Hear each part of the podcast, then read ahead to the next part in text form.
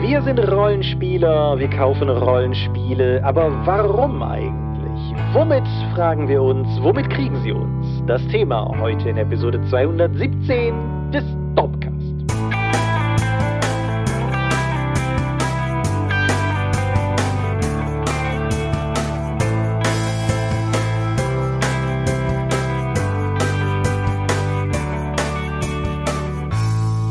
Hi und herzlich willkommen zur Episode 217 des Dorpcast. Aber wir haben uns heute fast über Dinge zu reden, mit Rollenspiel zu tun haben. Und wenn ich wir sage, dann meine ich zum einen dich. Michael Skopje-Mingers, guten Abend. Und zum anderen mich, Thomas Michalski. Hi. Und worüber reden wir heute? Damit kriegen sie uns. Was bringt uns dazu, Rollenspielprodukte zu kaufen? Genau. Das ist jetzt erstmal uns im Sinne von uns beiden, aber das ist auch uns im Sinne von einer, einer Annahme, dass Dinge, die für uns gelten, vielleicht auch für, für andere gelten. Man soll ja nicht von sich auf andere schließen, aber vielleicht haben wir ja sogar gute Gründe dafür. Bevor wir zum Thema der heutigen Folge kommen, reden wir über das Thema der letzten Folge, sprich Feedback.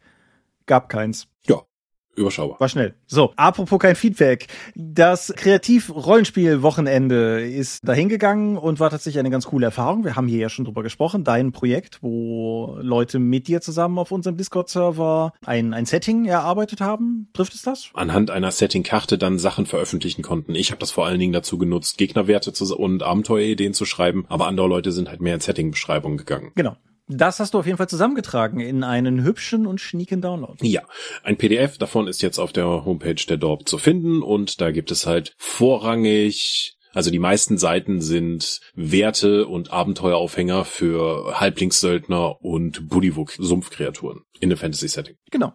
Und ja, wie gesagt, kann man sich anschauen. Savage Worlds, mhm. kostenloser Download. Fanprodukt. Vielleicht noch interessant, das ist das erste Mal, dass wir jetzt KI-Kunst oder ein KI-Bot Kunst haben zusammenstellen lassen dafür unter Vorgaben. Und damit ist das ein bisschen dann aufgelockert und aufgehübscht. Genau. Ist in dem Fall halt auch ein bisschen, also wir werden nicht aufhören, nicht auch mit Künstlern zusammenzuarbeiten, aber gerade für so ein Projekt war es ein netter, netter Versuch, ein Testballon, um einfach mal zu schauen, wie das so funktioniert, weil, wie gesagt, das war ja vor allen Dingen einfach ein Community-Produkt. Zudem ganz praktisch, wenn du dieses kreative Wochenende hast, dass du dann über dieses Wochenende dann halt auch direkt Kunst in diesem Umfang dann generieren kannst, weil so eine KI-Bot baut dir halt aus bestehendem Material halt innerhalb von einer Minute dann was zusammen, was du weiter benutzen kannst und ja, das ging halt in der Zeit. An dieser Stelle trotzdem wieder der Hinweis, das Thema KI wird nochmal eine eigene Folge wert sein. Da ist ja auch gerade rechtlich allerhand in, in Aufregung, unter anderem auch, weil jetzt eine erste offizielle Klage gegen die gängigen KI-Plattformen eingereicht wurde, also KI-Bildplattformen. Soll nicht heute unser Thema sein, ich packe mal einen Link unter diese Folge dazu, aber mhm. wir, wir werden da irgendwann drüber sprechen. Bis dahin kann man erstmal einen Download angucken, der ist nämlich hübsch. Und jetzt mit dem kein Feedback, das hatte ich nicht ganz umsonst gesagt, weil zumindest, also das ist jetzt gestern online gegangen, insofern ist es auch noch, ist das ja noch ganz frisch, aber Feedback wäre trotzdem wäre schön. Nicht nur für uns, sondern auch für die anderen Leute, die mitgearbeitet haben. Vielleicht habt ihr ja Bock reinzuschauen und eine Meinung dazulassen. Ansonsten zum Thema Downloads, um einfach ein bisschen Ausblick zu geben. Ich habe das auf bei in dem Patreon-Posting zu dem besagten Sammler gestern schon geschrieben gehabt, aber um es auch hier nochmal gesagt zu haben, die nächsten beiden Downloads bei uns auf der Seite werden zum einen etwas Neues zu DSA sein, wieder von unserem Markus. Das ist mehr oder weniger Layout fertig. Das muss ich in Anführungsstrichen nur noch layouten. Aber das sollte auf jeden Fall zeitnah erscheinen, vielleicht sogar schon zwischen dieser und der nächsten, spätestens aber zwischen der nächsten und übernächsten Dorpcast-Folge, wieder sonntags. Und dann 14 Tage danach soll dann auch Kochen für die Meute da sein. Da bin ich noch bei der Textbearbeitung, bin dabei, hm, die Sachen nicht umzuschreiben, weil es soll ja schon seinen individuellen Stil halten, aber zumindest so ein bisschen, sagen wir mal, in der, in der Reihenfolge, wie Sachen kommen und so zumindest ein bisschen zu formalisieren, damit das Ganze für den, für den Leser letztendlich auch nett und freundlich zu, zu benutzen ist. Ich denke, es wird sehr spaßig. Es ist jetzt das zweite Mal, dass ich quasi alle Rezepte nochmal lese und ich habe da durchaus auch schon Sachen erspäht, die ich kochen werde, möch, äh, kochen möchte, kochen werde, wie auch immer. Und ja, das sind die nächsten beiden Downloads. Die kommen, sind auch beide gar nicht so fern. Das einzige, das werdet ihr schon gemerkt haben, wenn diese Folge online ist, wir haben dieses Jahr zum 2.2. zum Dorp-Jubiläum mal keinen Download, weil keine Zeit. Hm. ist faszinierend, dass ich das nach mehreren Dekaden immer mehr noch nicht merken kann, wann unser Jubiläum ist. 2.2.99 ist die Seite online gegangen. Ja. Kann man sich eigentlich wirklich gut merken. Eigentlich ja. Gut, wir sind eine sehr alte Webseite, aber das heißt ja nicht, dass wir nicht tendenziell den neuen Medien zugetan wären, wie zum Beispiel diesen Podcast, in den wir gerade reinreden. Aber das ist hier nicht der einzige Podcast, in den du reinredest. Richtig. Ich habe ja letztes Mal schon erzählt, dass ich auf der Szenario gewesen wäre und dort habe ich nicht nur mit Leuten von Magabotato spielen und quatschen können, sondern habe denen auch in ein Mikro gesprochen, um von meinen Erfahrungen von der Szenario zu reden. Wer an meinen Worten und an denen von anderen Ausstellern und Besuchern Interesse hat, wir verlinken den den entsprechenden Magabotato Vorort Podcast unten in den Show Notes. Das werden wir tun. Und zuletzt der Vollständigkeit halber, noch immer ist die Sau, die durchs Dorf getrieben wird, die OGL, mittlerweile in Gesellschaft der zweiten Sau, nämlich der ORC. Reden wir nicht drüber. Genau, machen viele andere Leute sparen wir uns. Bis das hier erscheint, ist da eh schon wieder was anderes passiert. Genau, wir, wir reden da mal irgendwann drüber, wenn der Staub sich gelegt hat oder so. Ich glaube, das ist, das ist sinnvoller. Für, für frische Takes benutzen Sie das Internet. Wozu wir aber frische Takes haben, sind Medien, würde ich sagen. Genau, ich beginne einfach mal. Vor ein paar Wochen habe ich auf Netflix Dragon Age Absolution gesehen. Eine Zeichentrickserie basierend auf der Videospielreihe Dragon Age von BioWare. Mhm. So, das sind, das klingt jetzt eher nach Serie. Das sind sechs Episoden mit insgesamt etwa zwei Stunden. Das heißt, das ist effektiv ein Film, der in Episodenlänge dann eben dramaturgisch aufgebaut wurde. Ein bisschen so wie die Castlevania-Serie? Mm, nee. Nee, tatsächlich würde ich eher noch sagen, dass Dragon Age Absolution eher ein Film ist, der in verschiedene Episoden aufgeteilt wurde. Mhm. So fühlt es sich zumindest eher an. Also es ist jetzt nicht, dass die Dramaturgie innerhalb der Episoden nicht funktionieren würde, die sind entsprechend schon aufgebaut. Aber ich glaube, da hätte es auch ein Film getan, weil die ganze Handlung spielt innerhalb eines extrem kurzen Zeitrahmens in auf einem extrem kurzen Feld. Nämlich es geht effektiv darum, dass eine Heldengruppe aus Dieben in einen Herrscherpalast einbrechen wollen, um dort Dinge zu tun. Und dabei geht ganz viel schief. Deswegen müssen sie später nochmal rein, um das dann versuchen wieder klar zu machen. Und mir war die ganze Serie zu sagen wir mal, zu Anime. Jetzt, also der Zeichentrick-Stil ist halt schon, sagen wir mal, so entsprechend angehaucht. Aber wie, was die ganzen Charaktere können, weil ja, es sind Heldenfiguren, aber es gibt effektiv keine Hindernis, dass sie nicht durch super krasse Massenmorde dann irgendwie und 20 Deutsche gleichzeitig werfen, dann lösen können. Und was im Verlauf der Serie, was ja, wie gesagt, nur ein kurzer Zeitrahmen ist, auch immer, die Leute werden halt immer krasser. Und da habe ich irgendwie das Problem, dass ich nicht mit denen mitfiebern konnte, einfach weil die schon so krass waren und offensichtlich keine Probleme hatten. Anderes Anime-Thema ist, dass die alle extreme Emotionen haben. Also die sind immer hart drauf. Alles ist irgendwie immer überzeichnet, emotional. Alle sind irgendwie, alle Charaktere aus der Heldengruppe und die Antagonisten, die sie treffen, sind durch Liebschaften, Verwandtschaft oder ehemalige Abenteuer miteinander verbunden und deren Verbindung wird dann im Verlauf noch krasser. Alle Leute tun im Verlauf dieser paar Episoden immer krassere Dinge, um am Ende dann noch krassere Dinge draufzusetzen. Also es gibt immer so, so eine Art Power-Up-Fetisch, sowohl was die Fähigkeiten angeht, wie auch die emotionale Bindung. Das sieht alles ganz toll aus, aber die die Story ist, wie gesagt, mir eigentlich zu extrem, auch im Kontext der Dragon Age Spiele, die ich gespielt habe. Ich konnte das nicht wirklich einordnen, obwohl ich Inquisition gespielt habe. Ich glaube, das spielt nach der Inquisitions-Episode. Ich fand's eher so mittelmäßig als Serie. Vielleicht können Leute, die tiefer im Dragon Age Lore drin sind oder Inquisition dreimal gespielt haben, da noch mehr draus ziehen und dann Freude daran haben, dass die Elfen jetzt eben hier Messerohren genannt werden, obwohl sie in der Serie Klingenohren genannt wurden. Aber mich hat das insgesamt nicht so abgeholt. Ich fand das eher so okayisch, aber nicht toll. Gut, das Messerohren-Klingohren-Ding, ist das einfach nur ein Synchro-Ding? Also. Das ist zumindest in der deutschen Fassung von Dragon Age in der Serie und im Videospiel unterschiedlich benannt. Ich weiß nicht, wie es im Original ist.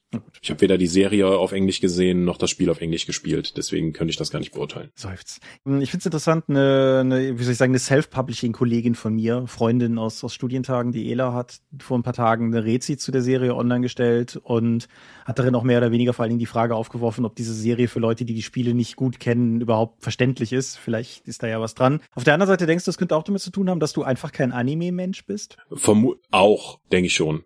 Ja, also die vieles von den Sachen, die ihr gesagt haben, mit diesen Verknüpfungen der Charaktere, mit der mit den starken Emotionen, die die immer wieder zeigen, das ist ja etwas, das Anime oder insgesamt asiatische Medien sehr stark kennzeichnet, was für unsere westlichen Sehgewohnheiten etwas ungewohnt ist. Aber vielleicht ist das auch nur meine Interpretation da drin. Also mich hat das insgesamt aber nicht abholen können. Okay. Apropos westliche Computer-Rollenspielmarken. Es gibt da dieses Spiel, manche Leute haben vielleicht davon gehört, Skyrim. Mhm. Skyrim, spare ich mir jetzt zu erklären, hat ein, einen unendlichen Lebenszyklus, wie es scheint. Das scheint für nach wie vor jeden Taschenrechner, der irgendwie Dinge abgespielen kann, mittlerweile als Adaption. Hat aber vor allen Dingen auch ein sehr langes Leben gehabt durch seine Modding-Community. Mhm. Eine der beliebtesten und gefeiertsten Mods, soweit ich das mitverfolgt habe, war The Forgotten City. Eine Mod, die so erfolgreich wurde, dass sie letztendlich eine Standalone-Veröffentlichung erhalten hat Und das ist aus mehreren Gründen, wie ich finde, spannend. Also das Ganze, das Ganze ist bei Skyrim halt in irgendeiner Form in, in den Elder Scrolls Lore Teil eingebettet gewesen, aber die Standalone-Veröffentlichung verlegt das Ganze in unsere Welt. Und das funktioniert grundsätzlich so, dass man mit einem Charakter der Gegenwart in eine alte römische Ruine stolpert und dort durch ein Portal fällt, um in einer also ich will jetzt nicht Earthworm-mäßig sagen in einem Care, mhm. aber irgendwie schon auszukommen, wo eine Reihe von Römern, also so an altes Rom-Römern rumhängen. Und diese, diese Gemeinde lebt unter einem einzigen göttlichen Gesetz, nämlich, dass die Sünden des einen zur Bestrafung von allen führen werden. Mhm. Und man wird dann relativ schnell angeheuert von jemandem, der halt sagt, hör mal hier, ich habe den Verdacht, hier wird demnächst jemand einen, einen Frevel begehen und dann werden uns hier alle töten. Das passiert auch früher oder später. Was zu der, zu der Kernmechanik dieses Spiels führt, nämlich das Ganze hat so eine Murmeltiertag-Komponente und du kannst quasi das Ganze wieder zu dem Punkt hin resetten, an dem du ursprünglich begonnen hast. Okay. Und dann kannst du halt anfangen, mit den Leuten zu interagieren. Du lernst die ganzen Leute kennen, du führst Dialoge, es gibt nahezu keine Kämpfe in dem Spiel, dazu gleich vielleicht noch ein paar Worte. Du findest raus, was die alle so wollen. An dem Tag steht eine große Wahl an, weil jemand anderes, der nicht an diese Golden Rule glaubt, lieber die Macht übernehmen möchte und der Typ, der für die Golden Rule einsteht, das halt verhindern möchte. Ist ein bisschen problematisch, weil du weißt früher oder später, dass das schon stimmt mit der Golden Rule, aber du kannst es Leuten ja nicht erklären, weil Zeitreset und so. Und so hast du halt so eine Art Krimi-Mystery-Plot, durch den du dich in der Ego-Perspektive bewegst, durch ein ultra hübsches Setting, was halt, wie gesagt, so eine Art römisches Höhlenkehr ist. ist. Super schön. Es ist relativ vertrackt. Du kriegst relativ schnell raus, was verschiedene Leute irgendwie wollen und dann kriegst du halt irgendwie, kriegst halt raus, dass irgendjemand vergiftet wurde und du weißt auch, wo du ein Gegengift kriegst, aber das hast du vielleicht im ersten Durchlauf nicht zusammengereimt bekommen bekommen. Das heißt, im nächsten Durchlauf weißt du, dass wo du schon das Gegengift holst, um dann quasi wie der Retter direkt an der richtigen Stelle mit dem Gegengift an marschieren. Und weil das natürlich unendlich nervig werden könnte, wenn du das zu lange machst, gibt es einen Typen, der beim ersten Mal, wenn du ankommst, dich begrüßt. Und ab deinem zweiten Durchlauf, das fand ich eine fantastische Mechanik, kannst du halt zu dem hingehen und sagen, pass mal auf, ich weiß, du willst jetzt das und das sagen, hatten wir alles schon. Vertrau mir einfach. Du musst jetzt sofort zu dem gehen und das machen. Und dann gehst du zu dem und machst das und gehst zu dem und machst das und kannst quasi bei dem in Stapelverarbeitung all die Dinge unterbringen, die du du schon gelöst hast, hm. damit du deine Zeit wieder voll zur Verfügung hast, um den anderen noch offenen Fäden nachzugehen. Ungewöhnlich. Ja, aber mega cool, finde ich, weil es ist, hm. natürlich ist es ein bisschen mit so einem Augenzwinkern, weil das ist dann auch so, okay, mein Freund, ich werde das jetzt tun, aber später musst du mir erklären, was es damit auf sich hat. aber es ist eine super clevere Mechanik, um das Ganze halt einfach schnell und, und fluffig in Bewegung zu halten. Die haben für das Spiel quasi eine eigene, also es ist ein Unreal Engine Spiel in der Standalone-Version. Die haben es aber geschafft, die Unreal Engine so lange zu treten, bis sie genauso clunky ist wie die alte Skyrim Engine. Das heißt, es spielt sich, wenn du, wenn du Skyrim gespielt hast, hast du eine sehr exakte Vorstellung davon, wie sich das steuert und so. Äh, es gibt ein, zwei Kampfpassagen, die weitgehend auch noch optional sind, die nicht besonders toll sind, aber wie gesagt, weitgehend optional. Aber der ganze mit Leuten interagieren, Sachen rausfinden, Kram ist alles, alles cool, weil die Charaktere auch interessant sind. Alles ist komplett mit Voice Acting versehen und es macht halt einfach Laune. Und mein persönlicher Tipp. Beim Beginn des Spiels kannst du dir eine Charakterklasse aussuchen. Es gibt zum Beispiel irgendwie, es gibt so einen Soldaten, meine ich, der hat ein bisschen bessere Kampfwerte und so. Aber es gibt den Archäologen. Und der Archäologe hat ein Feature. Der kann nämlich dir zu verschiedensten Dingen, die im Setting rumliegen, Hintergrundinfos geben. Ah, das ist eine sonst wie noch Vase, die haben früher das und das bezweckt. Und der kann obszöne lateinische Graffitis übersetzen, die überall in den Wänden stehen. Und alleine deshalb muss man den. Den muss man den spielen, meinst du? Ja, ich, ich finde schon, weil irgendwie, keine Ahnung, Senator sonst wie noch hatte eine Orgie mit vier Frauen und hat jede von ihnen enttäuscht oder so. Das sind einfach Sachen, die man unbedingt auf Latein im, im Petto haben sollte oder so.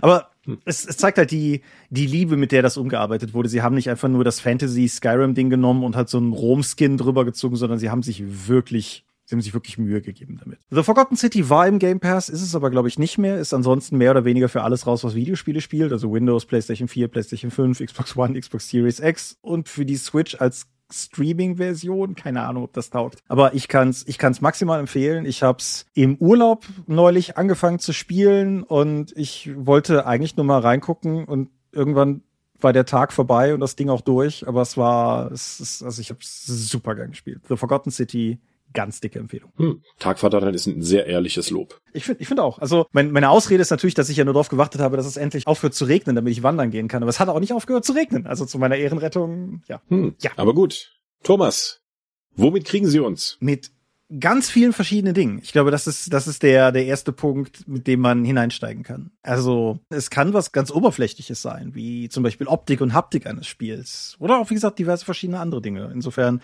wir können uns quasi fast aussuchen, wo wir einsteigen wollen. Mhm. Was ist denn das letzte Rollenspielprodukt, das du gekauft hast und wieso? Hm, interessantes Beispiel.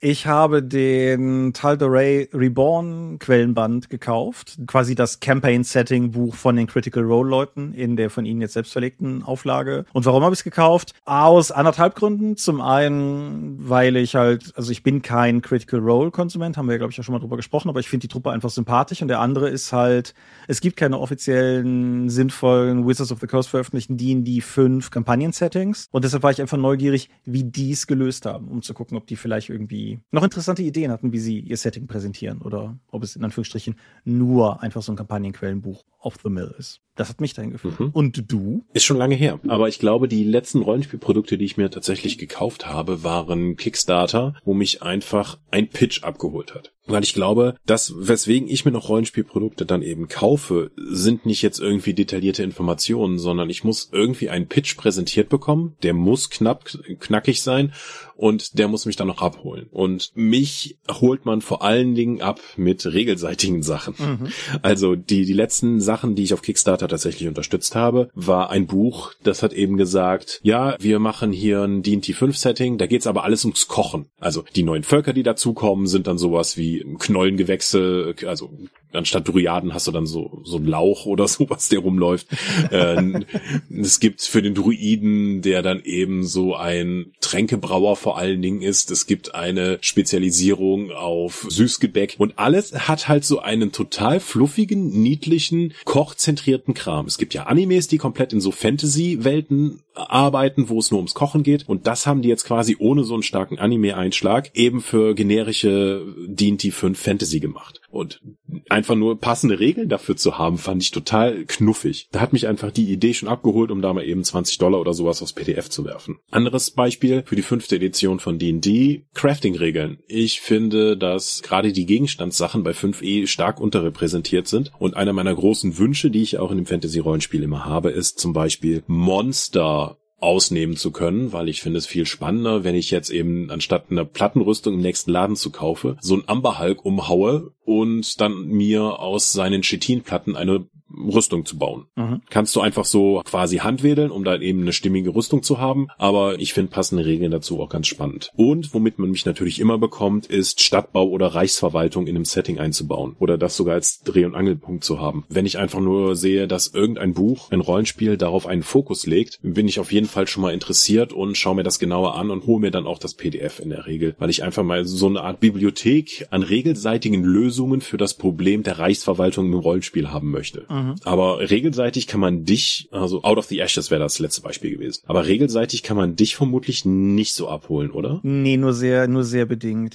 wenn ich, mir fallen anderthalb Ausnahmen ein, wenn du so willst. Die, die halbe Ausnahme ist Forbidden Lands gewesen, als es damals neu rauskam, mhm. weil ich einfach interessiert war, wie sie die Hexcrawl, Wander, Reisemechanik umsetzen im Rahmen der Year Zero Engine und so weiter. Ich finde es auch durchaus gelungen. Wie gesagt, ich mag das Spiel sehr gerne. Aber das war, das war da nicht der ausschlaggebende Punkt. Forbidden Lands hatte mich, da kommen wir gleich bestimmt auch nochmal drauf zurück, eigentlich vor allen Dingen mit der, mit der Optik sofort. Also das einzige Rollenspielbuch, was mir spontan einfällt, was ich wirklich gekauft habe, weil es mich eine Regelmechanik daran interessiert hat, war die Dark Souls 5e Adaption, mhm. weil ich einfach ultra neugierig war, wie sie das Spielkonzept einer Videospielreihe, die eigentlich darauf basiert, dass du die ganze Zeit totgeschlagen wirst, in eine Pen-and-Paper-Situation transformieren wollen. Also, dass du als einzelne einsame Gestalt die ganze Zeit totgeschlagen wirst. Mhm. Das mit der Gruppenerfahrung und komplexe Bosskämpfe mit Mechaniken, die du auswendig lernen solltest. Das ist richtig, mhm. ja. Und ich, ich hatte ehrlich gesagt noch nicht die Zeit, so richtig tief drin einzusteigen. Die Art und Weise, wie sie die Bossmechanik umgesetzt haben, finde ich durchaus charmant. Also zum Beispiel auch, dass, dass alle Gegner in dem Spiel so ein, wenn ihre Hitpoints unter die Hälfte fallen, dann klappen sie nochmal in was Neues aus, was nicht zwangsläufig zwangsläufig sie immer effektiver macht, aber irgendwie anders. Das, das mochte ich. Das, das trifft's, finde ich, schon ganz gut. Aber ich will, also soll jetzt keine Rezension von Dark Souls werden, aber das ist so das einzige Rollenspielerische. Was da aber schon mitschwingt, was für mich halt sehr ausschlaggebend ist, und ich glaube, da bist du aber durchaus auch für zu haben, alleine wenn ich deine Koch-Rollenspielbeschreibung gerade mal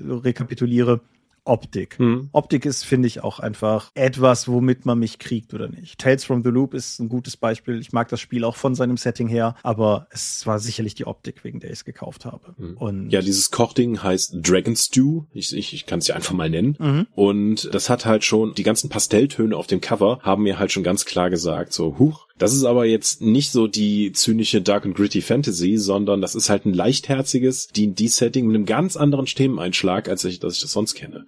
Und ja, ich würde auf jeden Fall zustimmen, dass die optische Gestaltung zumindest Interesse weckt, um mich dann später damit zu beschäftigen, wenn es nicht sogar der Grund ist, mehr mich daran satt zu sehen. The Spire zum Beispiel hatte ja auch diesen großflächigen, kantigen Stil, mhm. der mich seit den Illustrationen von Bergting für die Mutant Chronicles Rollenspiele und Warzone super abholt. Also das ist einfach so ein unrealistischer, aber unglaublich ausdrucksstarker Stil, der bei mir einfach ein paar passende Knöpfe drückt, wo ich dann direkt schon mal interessiert bin. Für One-Page-Rules tatsächlich, die hatten ja jetzt und haben immer noch die ganzen Cover-Illustrationen und viele von den Illustrationen innen sind von einem Künstler, der auch so einen kantigen Stil hat, weswegen ich mir das alles nochmal ganz gerne angeschaut habe. Mhm. Was, was mir da spontan noch einfällt, ist ein Spiel, das ich noch nicht geholt habe. Also insofern ist es vielleicht, hat es äh, die Aufgabe der, der Folge ein bisschen verfehlt. Aber heißt denn das Ding? Troubleshooters, glaube ich, ne, mit diesem franco-belgischen Stil. Mhm, genau, ist ja auch von Green Gorilla Games, mhm. einem kleinen deutschen Verlag, jetzt auf Deutsch rausgebracht worden oder zumindest im Crowdfunding finanziert worden worden.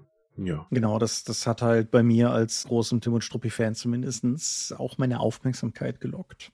Symbarum ist auch so ein Ding. Einfach, wo, wo die Ästhetik mich sehr viel schneller hatte, als das Spiel an sich es ansonsten mhm. wahrscheinlich jemals geschafft hätte ganz klar. Fracked Empire. Also Fracked Empire sieht aus als ein Science-Fiction-Spiel, was aus meiner Sicht hervorragend aussieht und auch neben den fantastischen Illustrationen, weil der Macher selbst Layouter ist oder Designer, diese Informationen auch auf faszinierende Art optisch ansprechend dann auch nochmal präsentiert in übersichtlicher Weise. Sowas wie bei Fracked Empire, wie die einfach die Informationen des Kapitels nochmal zusammengefasst werden und hinten aufbereitet werden, auch mit Icons, um dann eben das nochmal visuell greifbarer zu machen, fand ich etwas, was was ganz Besonderes war und was mich auch direkt beim ersten Durchblättern schon sehr abgeholt hat. Mhm. In die gleiche Kerbe schlagen auch, wenn, wenn du mal so, boah, mittlerweile auch fast 20 Jahre, ne?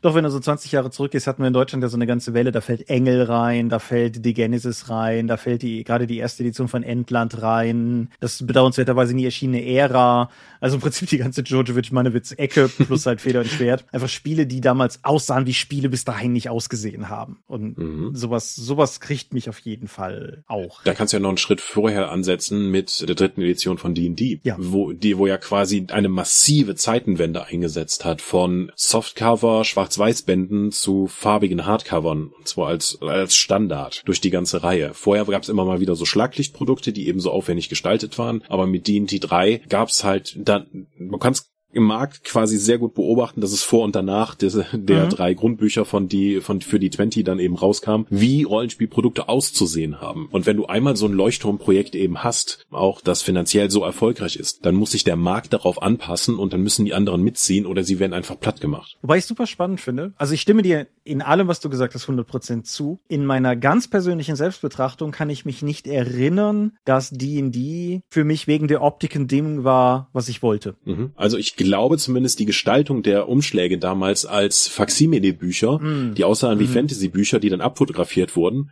das kannte ich so auch noch nicht so wirklich. Und das hat ja dann noch eine Dekade später die meisten Rollenspielprodukte auch wahnsinnig optisch geprägt, weil du ja nicht nur dann, das ist gerade im Markt erfolgreich, lass uns das auch mal kopieren, das findest du heute in dem Romansektor ja auch noch sehr massiv. Denk doch nur mal an die ganze Zeit mit Schwert und Schild von auf dem Fantasy-Cover drauf. Ja. ja. Völker-Fantasy-Bücher. Völker-Fantasy-Bücher, ja. Es war einfach auch leicht damit eine optische Ähnlichkeit zu schaffen, um die Zuordnung für den, für die Kundschaft nochmal zu mhm. vereinfachen. Weil ich einfach durch die Gestaltung schon lesen konnte, dass diese Produkte zusammengehören oder der Anbieter mir zumindest vermitteln wollte, dass die zusammengehören. Ja, nee, also absolut. Aber wie gesagt, also in meiner ganz persönlichen Wahrnehmung, es gab ganz viele Gründe, weshalb ich auf D&D 3 damals irgendwie, also weshalb ich das einfach haben wollte. Das, das begann ja schon bei der, bei der schlichten Tatsache, dass ich ja jetzt kein intensiver, aber halt auch von AD&D her kam, teilweise mit Dragonlance, meinem, meinem geliebten Dragonlance und ich halt auch das hm. irgendwie mitnehmen wollte und so, aber die von mir eben genannten, gerade halt die, diese, diese ganzen, ganzen deutschen Systeme aus der Zeit, Ära Engel und so weiter, die, die sind bei mir stärker so hängen geblieben. Anyway. Ich glaube, Optik haben wir, sind wir uns einig. Das, das mhm. ist einfach ein, ein, starkes Ding. Wobei ich auch noch sagen muss, das ist halt eine Bewegung und dann wird jetzt dann in den Mainstream, wenn man im Rollenspiel davon sprechen kann. Und wenn geschubst wird, wird natürlich auch zurückgeschubst. Und dann gibt's halt diese Indie-Spiele oder auch die Oldschool Renaissance, die halt bewusst auf Schwarz-Weiß setzen mhm. und auf eine Gestaltung, um dann eben auch dieses Gefühl von damals nochmal zu vermitteln. Wenn du jetzt sagen möchtest, das ist aber ein Rollenspiel für die Leute von damals, mit den Regeln von damals, mit dem Gefühl von damals, das Gefühl transportierst du halt auch mit dem Artwork und deswegen musst du dann auch entsprechend auf diese Zielgruppe dann Schwarz-Weiß-Artwork zum Beispiel kein farbiges Layout benutzen, weil das sonst einen, weiß ich nicht, Stimmungsbruch gibt. Ja, ich weiß, was du meinst. Ich würde aber von da aus, glaube ich, gerade ein ganz schreckliches Fass aufmachen. Etwas, etwas Desillusionierendes, was Leute dann jetzt für sich selber ganz stark von sich weisen können, wenn sie wollen. Die meisten Leute kaufen Rollenspiele ja nicht wegen ihres intrinsischen Wertes, sondern wegen der Hoffnung auf Spaß, die sie mit dem Kauf dieses Produktes verbinden. Mhm. Also das ist halt so, wie du du kaufst Klamotten aus dem Katalog nicht, weil du das Model heiß findest, sondern weil du die Hoffnung hast, dass wenn du die Klamotten trägst, du genauso heiß bist wie das Model. So und Puh. wenn du halt, also, wenn äh, du halt, ja, mach mal weiter. Wenn wenn du halt, wenn du halt Nostalgie ist das ein ultra starkes Beispiel dafür, aber du kaufst diese OSR-Produkte halt zu einem gewissen Maße auch, weil du dir erhoffst, damit den Spaß wieder so zu erleben, wie du ihn damals erlebt hast. Mhm. Du kaufst aber auch alle anderen Unterhaltungsmedien letztendlich, wie gesagt, in dieser Antizipation von Spaß, die oder von, von was auch immer mhm. du dir davon erhoffst, aber halt von in, in der Erwartung, dass dir dieses Spiel etwas gibt, was du haben möchtest. Der Und Konsum ist ein Versprechen an mich selbst, dass ich mir jetzt die Zeit dafür nehme, dieses Buch auch wirklich zu lesen, anders als die 20 Bücher, die jetzt schon bei mir zu Hause liegen. Genau. Es ist Selbstbetrug durch Konsum. Und wenn du jetzt halt ganz konkretes Beispiel bei mir, um mit den Forbidden Lands. Du siehst dann so ein Spiel und kannst dir sofort denken, boah, wenn ich das mit X, Y und Z spiele, das passt bestimmt perfekt. Das ist genau ein Thema, was die, was die auch abholt. Mhm. Lass uns das machen. Irgendwie, du, du kannst dir quasi schon die Kampagne ausmalen. Du kannst dir schon den Spaß am Spiel sich ausmalen. Ob das aber letztendlich passiert, ist eine ganz andere Sache. Ich weiß, es gibt Leute, die kaufen sehr, sehr diszipliniert nur Sachen, um sie danach auch wirklich akut zu benutzen. Mhm. Aber du und ich, wir sind nicht solche Menschen. Äh, und nee, also ich habe das viel intensiver damals gemacht. Aber wenn ich jetzt PDFs verleiten ja auch dazu, da kann man oder auch STL-Dateien für Miniaturen. Ich habe da eine gute Idee, aber das nimmt ja keinen Platz Platz weg. Deswegen kann ich ja viel eher darauf zugreifen, als wenn ich das jetzt hier nochmal in den Schrank stellen müsste. Da wird's ja offensichtlich und klagt mich an, dass es da steht. Aber wenn ich jetzt zum Beispiel so etwas sehe wie The Wicked Ones, das ist ein Rollenspiel, wo man sozusagen die Monster in einem Fantasy Dungeon spielt. Es hat kantige Optik, es hat einen neuen Ansatz und es ist auch durchaus lustig. Da denke ich, dann kann ich mir selbst gegenüber sehr viel eher rechtfertigen, mir das PDF jetzt zu kaufen, weil das hat, das klingelt halt mal wieder an so vielen Stellen bei mir, dass ich mir eher dann vorstellen kann, das zu spielen, als vieles andere, für das ich vermutlich eher Mitspieler finden würde, also generische 5e Fantasy. Ja, also insofern, wie gesagt, also das muss man im Hinterkopf behalten. Ich finde das persönlich auch nicht schlimm. Also man muss das für sich selber akzeptieren, glaube ich, aber ich finde, wie gesagt, ich finde es grundsätzlich nicht schlimm. Ich bin aber, also ich glaube, es schadet nicht, sich das vor Augen zu führen, dass das immer ein, ein starker Einfluss sein kann, wenn man Dinge kauft. Das ist ja derselbe Grund, wie gesagt, warum Leute Videospiel-Backlists oder sowas aufbauen, weil du mhm. halt im Steam-Sale drüber guckst und siehst diese ganzen Spiele und du kannst dir quasi ja schon vorstellen, wie viel Spaß du haben wirst, dieses 100-Stunden-Rollenspiel zu spielen, dass du halt pro Woche zwei Stunden zum Spielen kommst. Ich rede jetzt einfach mal von mir. Ist, das weißt du rational, aber vielleicht ja doch. Mhm. Vielleicht, also das ist, gefällt mir jetzt so gut, das müssen wir ja eigentlich dafür Zeit nehmen. Ich kaufe mir jetzt noch diese SDLs, weil dann habe ich ja noch den Vorwand, ich kann ja noch die Miniaturen drucken und dann noch einen Download für die Dorp draus machen. Also Konsum ist halt oftmals, oder man findet später eine Rechtfertigung für sich selbst, warum man das jetzt einfach gekauft hat, obwohl man es nicht braucht und vermutlich auch nicht direkt oder in absehbarer Zeit nutzen wird. Vieles von dem, was wir heute konsumieren, auch im Rollenspielbereich, ist halt Befriedigung von Wünschen Wünschen, die du befriedigt haben willst, aber nicht unbedingt siehst, dass sie auch befriedigt werden können dadurch. Aber alleine die Vorstellung davon, dass es mir dabei hilft, diese Leere in mir zu füllen, kann ja schon schon mal dazu helfen, diesen Konsum anzuregen. Und die Rollenspielschaffenden sind natürlich dazu angeregt, möglichst durch einen Pitch, durch Artwork oder durch Regeln halt diese Bedürfnisse zu, zu kitzeln, um dann eben auch aus den interessierten Kunden zu machen. Mhm, ja. Jetzt meinst du denn, dass das Versprechen damit wichtiger ist als tatsächlich das Liefern? Das kommt ein bisschen drauf an, aus welcher Perspektive du das betrachtest. Ich finde, also aus einer ganz harten Kapitalismus-Perspektive Naja, schon, ne? Also du, du willst den Kram ja verkaufen. Mhm. Aber ab dem Moment, wo du auch als Rollenspielmacher auch nur einen Funken von Herzblut mit reinbringst, also. Ja, und außerdem kannst du den Stunt halt nicht oft ziehen, ne? Also wenn du das halt einmal mit Leuten gemacht hast, dann oh, denken die halt so, oh, meinst du? Also weiß ich nicht. Also vielleicht nicht ewig, aber ja, also ich denke, ich denke, ähm, Le Leute sind da tatsächlich erstaunlich verzeihend manchmal. Aber ich sag mal, wenn du als Rollenspielmacher an die Sache rangehst, ich möchte ja, dass Leute Mystics of Gaia spielen. Mhm. Also das ist ja rein Dorp-technisch ist es am einfachsten zu sagen. Der Grund dafür, dass wir den ganzen Krempel umsonst online stellen, ist ja, dass wir wollen, dass möglichst jeder wirklich auch Zugriff darauf hat. Klar freuen wir uns, wenn jemand 15 Euro für die ein bis sechs Freunde oder 15 bis 30 Euro für Mystics of Gaia auf den Tisch legt. Klar, ist cool. Aber auf der anderen Seite, wenn die Leute sich kosten kostenlos runterladen, dafür aber Spaß dran haben, ist das mir persönlich eigentlich wichtiger. Und keine Ahnung, ich fände ganz cool, wenn ihr meine Romane nicht raubkopiert, aber wenn ihr die kauft und dann noch fünf Freunden zum Lesen gebt oder sowas, finde ich, finde ich awesome. Klar, bitte, mach das. Also kommt halt sehr darauf an, aus welcher Perspektive du rangehst. Und wenn du, wenn du halt aus dieser, wir wollen Hauptsache, Hauptsache Geld, dann ist das Versprechen alles, was du brauchst. So, pre-order now. ne? Aber wenn du, wenn du halt, wie gesagt, auch ein bisschen mit, mit Herzblut an die Sache rangehst, klar willst du das Versprechen ja auch erfüllen, weil du du, willst ja auch dafür gerade stehen, was du da kreativ letztendlich geleistet hast. Mhm. Du hast eben ganz kurz Einheits-Fantasy 5e-Kram angesprochen. Welche Rolle nimmt ein Genre für dich ein in dieser ganzen Fragestellung? Kommt immer drauf an. Also, womit man mich meistens bekommt, ist, und das Setting hat das und das, aha, und das machen die das, mhm. Und es gibt Max. Uh, Max. Dann ist halt mein Interesse direkt schon wieder geweckt. Und da ich ja jetzt gelernt habe, dass Mac ein Genre ist, mhm. ist das zum Beispiel etwas, was mich dann immer weiter abholt. Obwohl, würdest du Genre und Setting dann unterscheiden nochmal? Oh, das ist eine, das ist eine schwierige Frage. Ich glaube, also im, im Sinne meiner Frage schon, wenn du mir sagst, irgendwie, das ist was für dich, weil das ist Science Fiction, oder? Mhm. Oder so dann, oder ganz klar, so von meiner Magus-Fernperspektive her, so dass das ist was für dich, das ist Urban Fantasy. Das macht gar nichts für mich. Das ist, das sind Genres beides, wo ich weiß, da gibt es Sachen, die ich sehr, sehr, sehr mag und da gibt es Sachen, die, mit denen ich überhaupt nichts anfangen kann. Setting ist natürlich spezifischer wenn du ein cooles Fantasy- oder Science-Fiction-Setting mir beschreibst, das irgendwie ein Element hat, was direkt in irgendeiner Form bei mir so ein Sense of Wonder aktiviert, dann kriegt mich das auf jeden Fall. Mhm. Aber das hat eigentlich nichts mit dem Genre zu tun. Ja, also ein gutes Beispiel, was ich dafür habe, ist, dass es betrifft jetzt einen Roman, kein Rollenspiel-Setting, aber der ganze Roman klingt so, als wäre schon relativ nah dran. So, ja, in einem asiatisch angehauchten Setting, äh, da geht's um unterdrückte Frauen. Oh, das ist nicht so mal mein Thema. Die übrigens Max steuern müsst.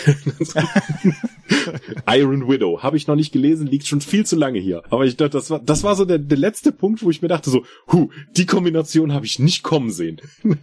das ist ja interessant. Deswegen habe ich den Roman jetzt hier liegen. Mhm. Aber das war zum Beispiel einfach der Punkt, den es noch brauchte in dem Setting, um mich über die Schwelle zu schubsen. Weil einfach die einzelnen Punkte vorher finde ich jetzt nicht, ist nicht was, was mich jetzt zum Kauf oder zum Konsum angeregt hätte. Max an sich auch sind immer ein guter Punkt, aber in Kombination mit dem anderen hat das etwas Neues ergeben, was ich so noch nicht kannte, was dann genug mein Interesse geweckt hat, dass ich mir das Buch eben neben das Bett lege. Mhm. Ich glaube, was bei mir noch ein Faktor ist, der, der da auch noch viel machen kann, unabhängig jetzt von Setting und, und so weiter und so fort, ist ein bisschen die Frage, wer dahinter steht. Eine wirkliche Carte Blanche habe ich eigentlich für niemanden. Also es gibt nicht den einen Rollenspieldesigner, wo ich garantiert alles blind kaufen werde, was der rausbringt bringt, wüsste ich, wüsste ich nicht ein. Aber wenn, wenn mir jetzt einer sagt, hier, das ist irgendwie ein neues Rollenspiel und meinetwegen Kenneth Hyde hat daran mitgearbeitet ja. oder so. Cool. Das wäre der Name, den ich jetzt genannt hätte. Ja.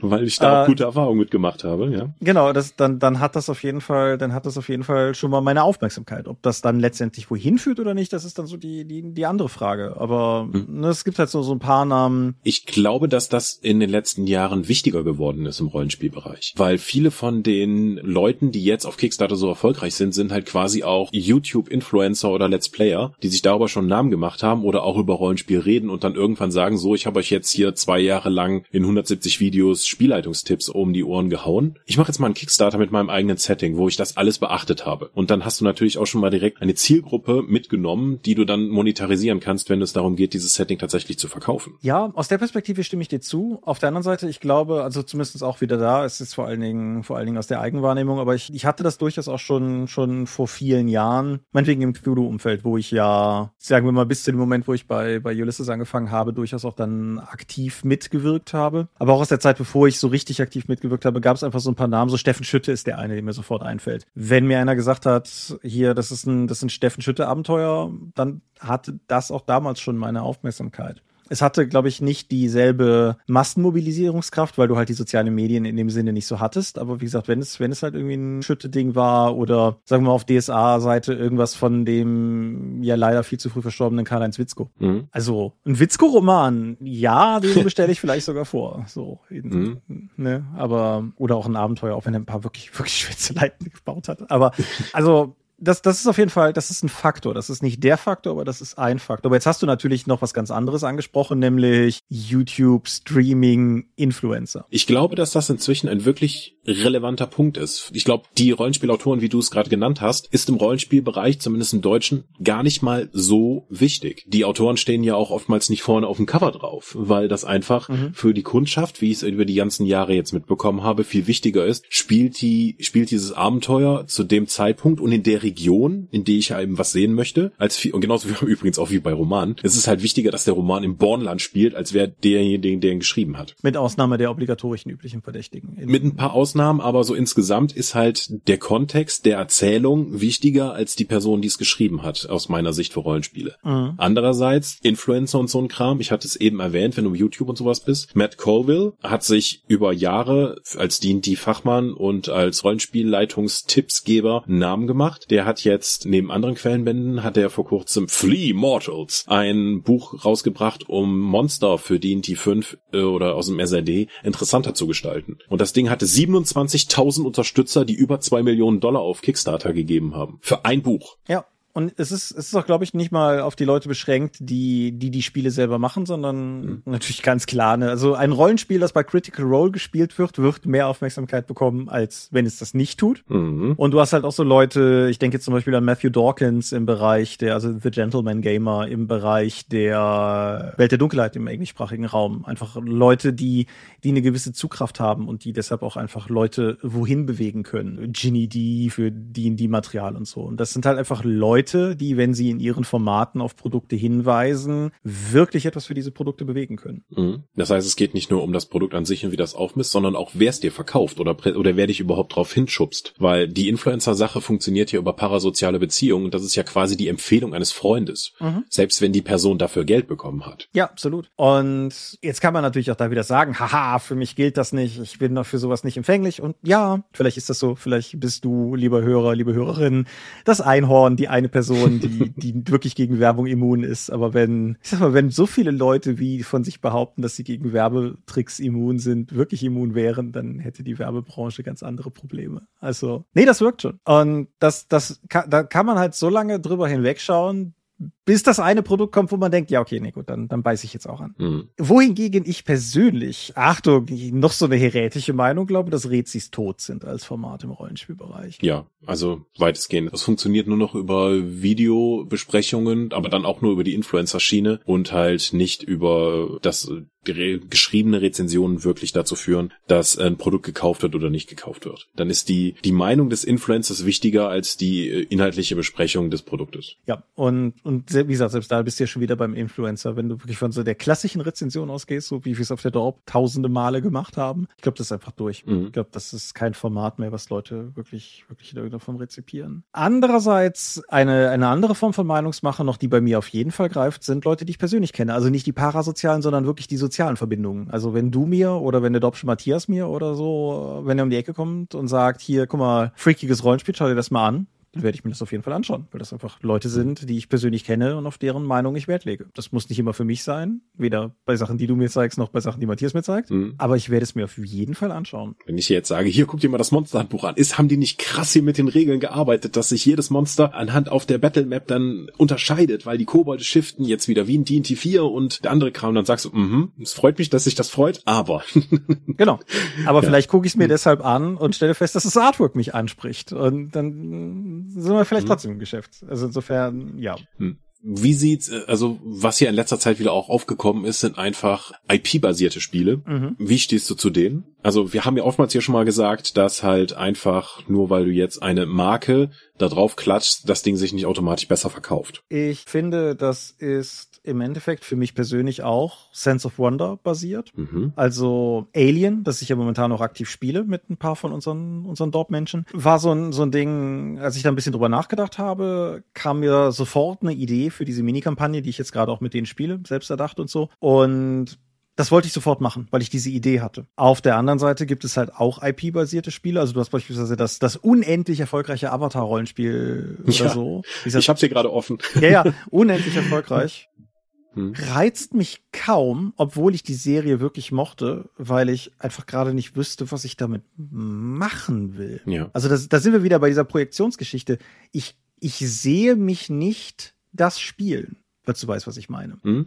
Ich auch nicht. Ich hab's mehr aus tatsächlich, warum ist das Ding so erfolgreich? Das muss ich mir doch anschauen und irgendwie zu verstehen. Ich glaube auch nicht, dass ich das spielen werde, auch weil es eben dieses, dieses eher freie erzählerische Regelsystem hat, was ich halt einfach nicht verstehe. Aber ja, ich hätte mir das, wenn es jetzt einfach nur ein großes, äh, wenn es nicht Avatar mit drauf gestanden hätte, wäre es vermutlich nicht so erfolgreich gewesen, sondern selbst wenn sie das gleiche Thema gehabt hätten, so mit abgefeilter Seriennummer, wir spielen hier das Reich der Elemente. Seht hier in diesem, was ist das nochmal, Powered by the Apocalypse? Ich glaube ja. Nee. Also du hast es, ich Doch, nicht. Ja, ja.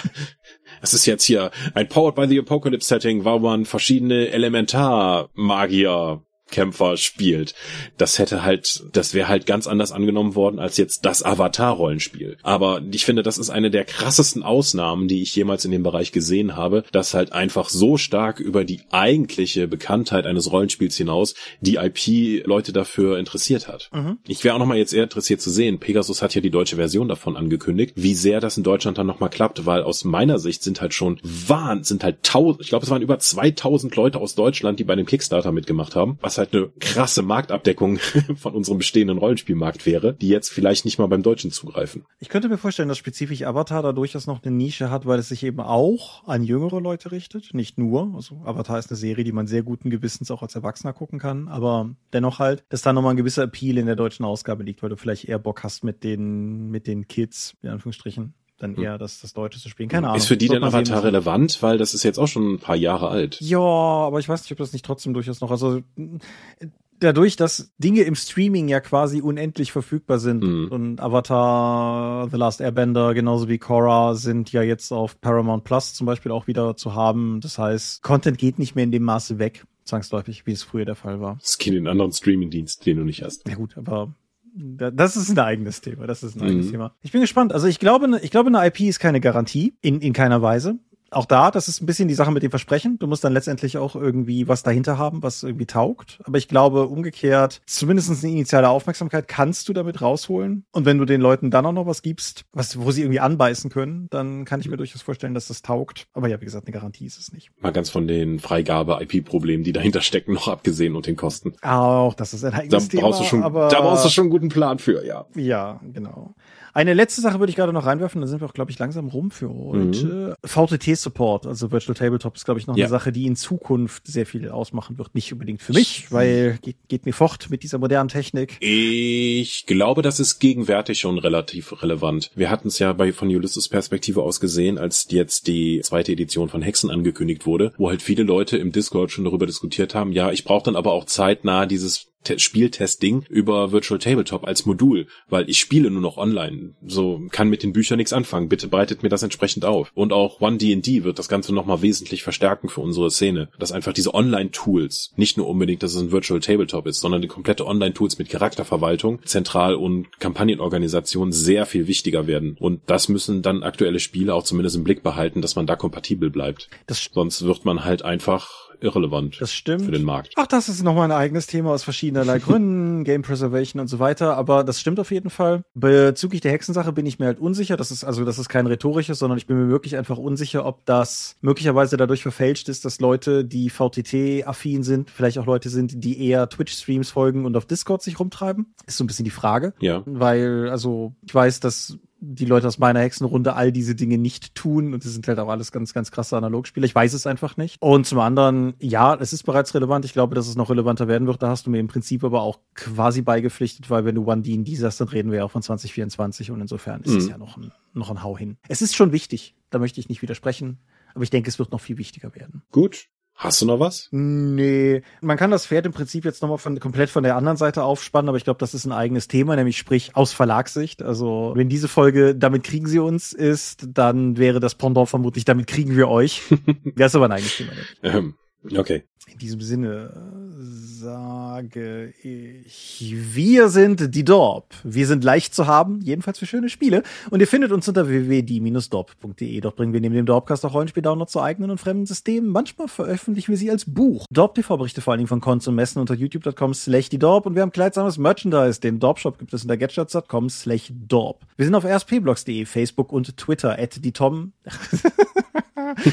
Die Dorp geht an den Tom. Und meine Webseite gibt es unter thomas-michalski.de. Wir sind auch irgendwie auf Mastodon, das muss ich mir dringend mal rausschreiben. Wir haben einen Ach. eigenen Discord-Server unter discord.die-dorp.de. Wir veranstalten die Drakon, die kleine und sympathische Pen Paper Convention in der Eifel das nächste Mal vom 15. bis 17. September. Und möglich wird das alles durch eure milden Spenden auf Patreon. Paywalls gibt es keine und die Infos warten auf patreon.com slash die Dorp. Gut. Ich hoffe, wir konnten euch mit dieser Episode kriegen. Wenn ihr noch eigene Trigger habt, weswegen ihr bei Rollenspielen zugreift, lasst es uns auf Discord oder in den Kommentaren wissen. Genau. Schön das, ist, das ist rein akademisches Interesse. Es geht uns gar nicht darum, irgendwie rauszuködern, womit wir euch noch ködern können. Überhaupt nicht. Nein. Ich weiß nicht, ob das so ein richtiges Zielgruppenmarketing für unseren beruflichen Ansatz wäre, Thomas. Aus, aus Dorpsicht kein Deut. Wir machen doch eh nicht, was Leute von uns wollen oder erwarten.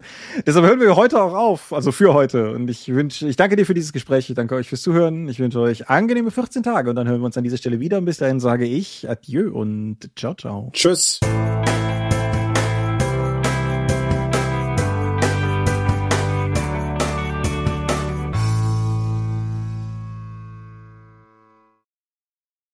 Bumm. Ja, war. Ja, dafür, dass wir so ein paar Stichworte hatten und eigentlich nur so drei, drei bis vier, drei bis fünf Sachen. Ich bin relativ stolz auf uns, wie wir es geschafft haben, uns von Themen Subkomplex zu Subkomplex zu hangeln. Das ich möchte mich auch bedanken, dass du nicht hervorgehoben hast, wie gut die Überleitung gewesen ist, weil das jede Form von Überleitung immer zerstört. Ich weiß, das ist, das ist der Impuls des Brechtschen Theaters, der immer in mir schlummert, aber da ich, äh, da ich ja weiß, dass sich das äh, aufregt, mache ich es manchmal und manchmal explizit nicht oder so. Keine Ahnung. Aber nee, ich fand auch, das hat heute, das hat gut Schön. fluffig ineinander gegriffen und ich meine, man, ja. manchmal muss man die Leute ja auch daran erinnern, dass sie, dass sie hier eine Performance wahrnehmen und so. Okay. Ich drücke mal auf Stopp. Auch in diesem Monat möchten wir euch an dieser Stelle wieder für eure großzügigen Spenden auf Patreon danken, denn nur durch eure Unterstützung ist dieses Projekt in der heutigen Form möglich. Und unser besonderer Dank gebührt dabei wie stets den Dob Ones, also jenen, die uns pro Monat 5 Euro oder mehr geben.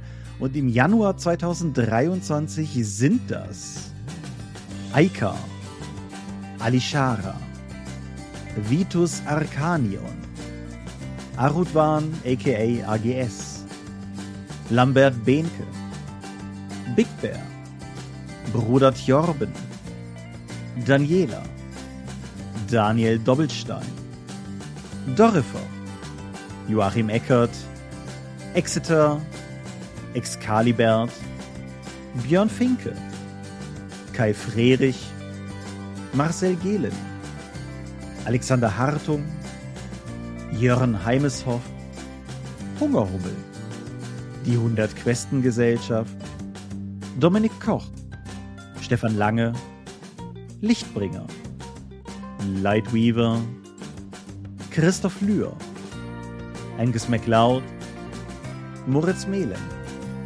Miles, Mibi, Ralf Sandfuchs, Sawyer the Cleaner, Ulrich A. Schmidt, Oliver Schönen, Jens Schönheim, Christian Schrader, Alexander Schendi, Patrick Siebert, Lilith Snow White Pink, Sphärenmeisters Spiele, Stefan T., Florian Steury, Sven, Technosmurf, Teichdragon, Tellurien, Jeremias W., Talian Vertimol, Xeledon und Marco Zimmermann. Danke, dass ihr uns freiwillig ohne Paywall und Auflagen so tatkräftig unterstützt, einfach weil ihr es könnt. Danke.